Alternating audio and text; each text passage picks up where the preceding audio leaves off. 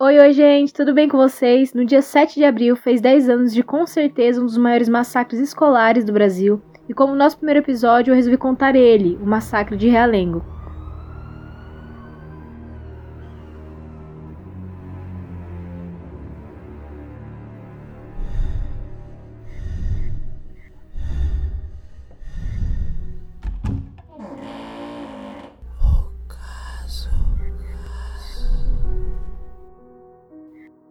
Wellington Menezes de Oliveira ele nasceu no Rio de Janeiro no dia 13 de julho de 1987. Foi aluno da Escola Municipal Tasso da Silveira até a oitava série. Wellington era filho adotivo de Dicéia Menezes de Oliveira, o caçula de cinco irmãos e foi adotado ainda bebê. Sua mãe biológica sofria de problemas mentais e chegou a tentar se matar. Ele era descrito por familiares e conhecidos como um rapaz calado, tímido, introspectivo, que não se metia em problemas e nem desrespeitava as regras. Sua mãe adotiva, que morreu em 2010, era testemunha de Jeová, e o Wellington também chegou a frequentar a religião, mas não havia se tornado adepto. Ele passava boa parte do seu tempo navegando na internet, e em uma entrevista concedida no dia 13 de abril, os familiares confirmaram que o Wellington era muito fechado e introspectivo, que só se relacionava com as pessoas da internet tinha poucos amigos e não participava de, da vida familiar. Passava quase todo o tempo diante de um computador. Sendo adotado por uma mulher já com mais de 50 anos e tendo irmãos casados, foi tratado de modo distinto pela mãe, que imaginava ter que deixá-lo muito cedo devido à idade. Ela é descrita como porto seguro de para Wellington, e a morte dela agravou sua doença psiquiátrica, que já era conhecida pela família, e com a tentativa de tratamento psicológico, que foi abandonada pelo rapaz. Ele acompanhava as reuniões né, das testemunhas de Jeová com a mãe, muito religiosa, é, não se tornou adepto da religião, mas também não tinha ligação com nenhum outros grupos islâmicos, embora tenha procurado outras religiões quando se desligou das testemunhas de Jeová. Wellington, em um vídeo, ele fala sobre o bullying que ele sofria na escola. Bem, irmãos, eu ainda me lembro de todas as humilhações que eu passei nas mãos desses covardes. Eu era agredido, humilhado, ridicularizado, e às vezes que mais doía era quando eles praticavam essas covardias contra mim e todos em volta riam, debochavam, se divertiam sem se importar com meus sentimentos. Após a morte de Dona Odisseia, os irmãos vasculharam o computador do jovem, né? E descobriram que ele fazia muitas pesquisas sobre os armamentos. Descobriram que ele comprou dois revólveres e um carregador rápido e fez aulas de tiro, havendo evidência que ele planejava o ataque há um ano, sempre com a intenção de vingança e com admiração por atos terroristas. No dia 7 de abril de 2011, Wellington foi para a escola a pé, portando dois revólveres, um calibre .38 e outro calibre .32, e carregadores rápidos, que, segundo os policiais, exigiam treinamento para o uso. Ele estava bem vestido e por volta das 8 horas ele chegou se identificando como palestrante que iria conversar com os alunos naquela época. Depois subiu para o primeiro andar e entrou numa sala de aula da oitava série, onde estava acontecendo a segunda parte de uma aula dupla de língua portuguesa com a professora Leila D'Angelo. Wellington entrou sem pedir licença, calmamente, e então pegou suas armas, uma em cada mão, e começou a atirar nos alunos, nos braços e nas pernas dos meninos e nas cabeças das meninas, visando matar elas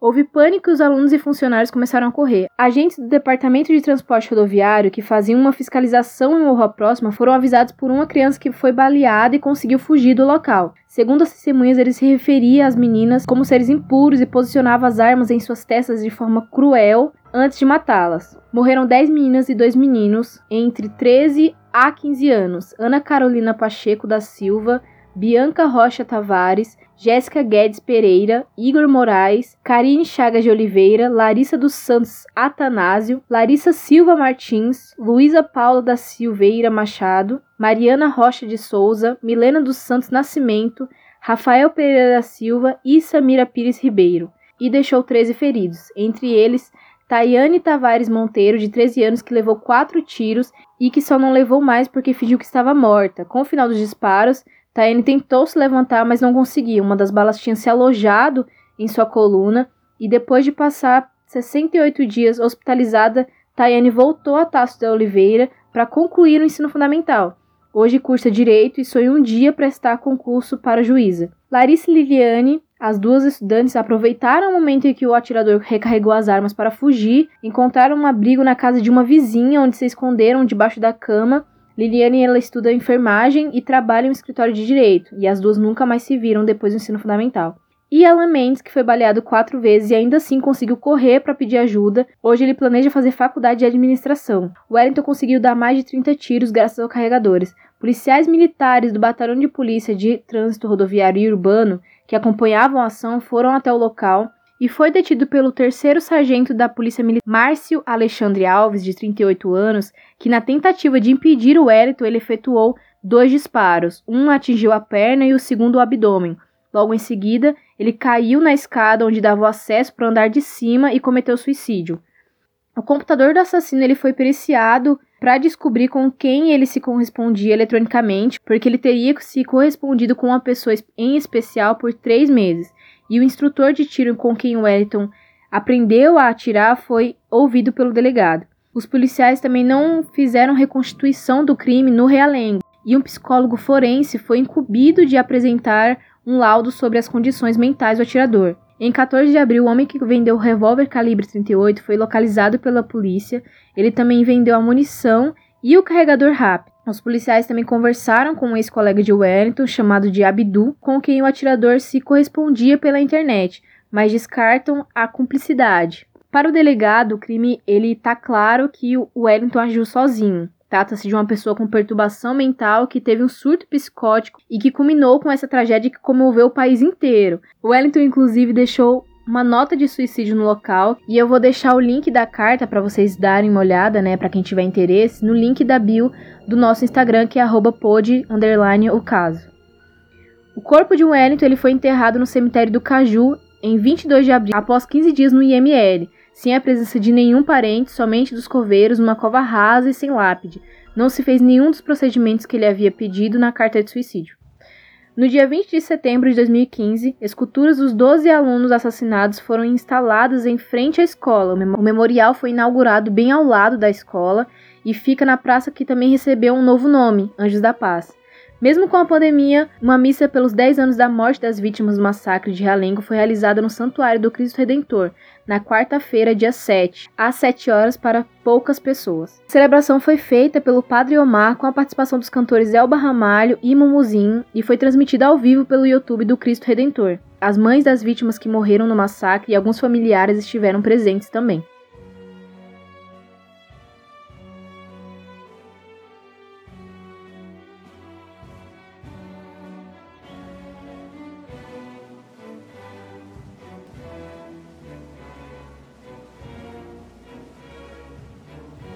Bom, gente, esse foi o caso de hoje. Eu espero que vocês tenham gostado. Eu queria muito falar desse caso antes, é, mas eu acabei não tendo muito tempo. Mas eu já fico feliz só de estar entregando esse conteúdo para vocês. Ao mesmo tempo que esse caso ele teve uma boa repercussão, muita gente não sabe o que realmente aconteceu. E por isso que eu quis trazer, é, contar esse caso aqui para vocês, né? E homenagear de certa forma as pessoas que passaram pelo ocorrido contando a história delas. É, muito obrigada para quem ficou até aqui. Não deixe de me seguir nas redes sociais. Agora a gente tá com o Insta do podcast, né? Que é o caso. E deixem lá nos comentários os casos que vocês querem que eu conte aqui no podcast. Eu vou ficar muito grata e muito feliz por isso. Obrigada novamente e até a próxima.